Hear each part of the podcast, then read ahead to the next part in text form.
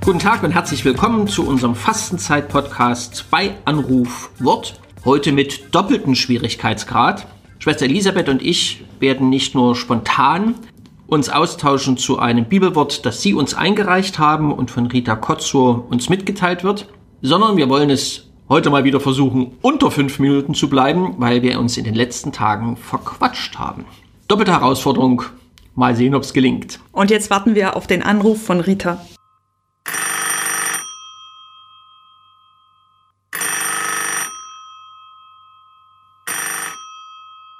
Hallo, guten Morgen. Heute gehen wir ins Alte Testament. In der Einheitsübersetzung heißt das Buch Kohelet, in der Lutherbibel das Buch der Prediger. Es geht um Kapitel 1, Vers 2 bis 3 und um Kapitel 2, Vers 23. Dort steht, Windhauch, Windhauch, sagte Kohelet, Windhauch, Windhauch, das ist alles Windhauch. Welchen Vorteil hat der Mensch von all seinem Besitz, für den er sich anstrengt unter der Sonne? Alle Tage besteht sein Geschäft nur aus Sorge und Ärger, und selbst in der Nacht kommt sein Geist nicht zur Ruhe.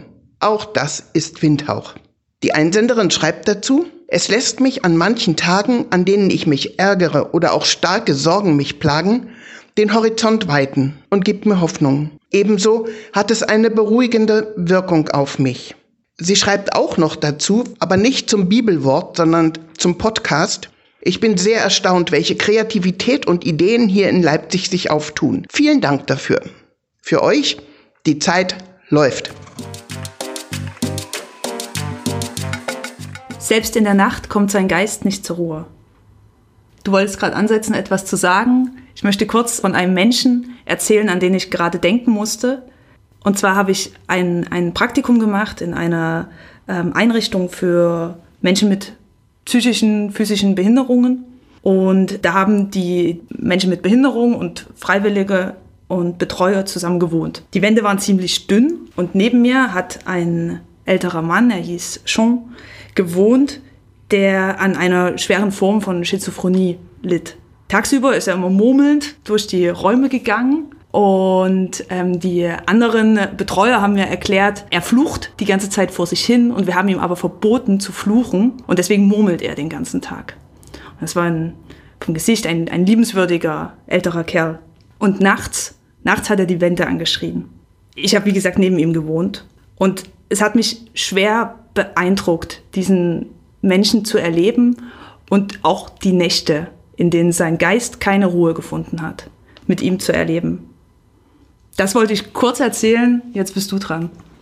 Dass die Sorge um den Besitz, den Erhalt und die Bewahrung und das Ausbauen einem bis in die Nacht hinein begleitet, das mag sein, aber die andere Seite stimmt ja auch.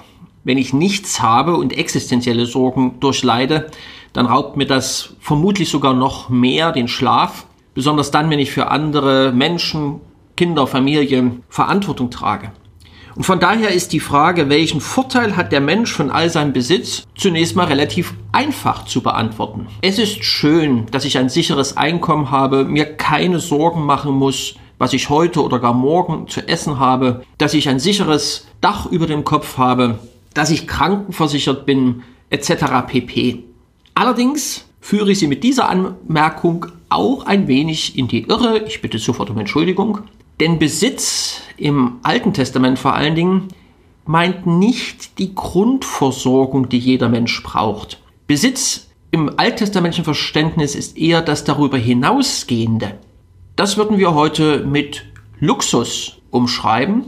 Allerdings ist das Alte Testament klug genug, Luxus nicht nur im High-Level zu verstehen, sondern dort beginnt, wo es über das Lebensnotwendige hinausgeht. Mein viel zu schnelles Auto, das ich eigentlich nur ein paar Tage im Monat nutze, ist eigentlich schon Luxus. Dass ich zwei oder gar dreimal im Jahr die Möglichkeit habe, hätte, vielleicht auch nutze, Urlaub zu machen, ist Luxus.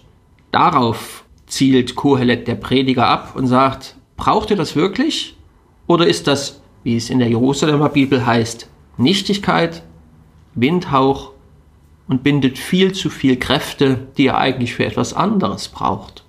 Es ist beeindruckend, finde ich, dass die Hörerin schreibt, dass diese Sätze eine beruhigende Wirkung auf sie haben.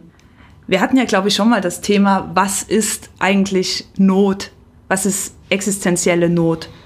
Jetzt haben wir die ganze Spanne aufgemacht von Besitz, der eigentlich Luxus ist, zu Ressourcen, die wir einfach brauchen, um uns, um die Menschen um uns herum, unsere Familie zu versorgen. Und dann auch diese existenzielle Not von dem Mann, von dem ich erzählt habe, oder auch in anderen Formen, wie wir sie alle kennen, eine existenzielle Not, die, die unseren Sinn anfragt. Ein was davon nimmt Kohelet uns sozusagen ab, eine Last ab, um unser Herz zu beruhigen, um unserem Herz eine Chance zu geben, sich zu beruhigen. Das, was zu viel ist das, was wir nicht existenziell brauchen, um Platz zu schaffen für das, was an eigentlicher Not in uns und in anderen ist. Hausaufgabe für heute. Legen Sie ein was ab, was irgendwie zu viel ist und ganz ehrlich, Windhauch.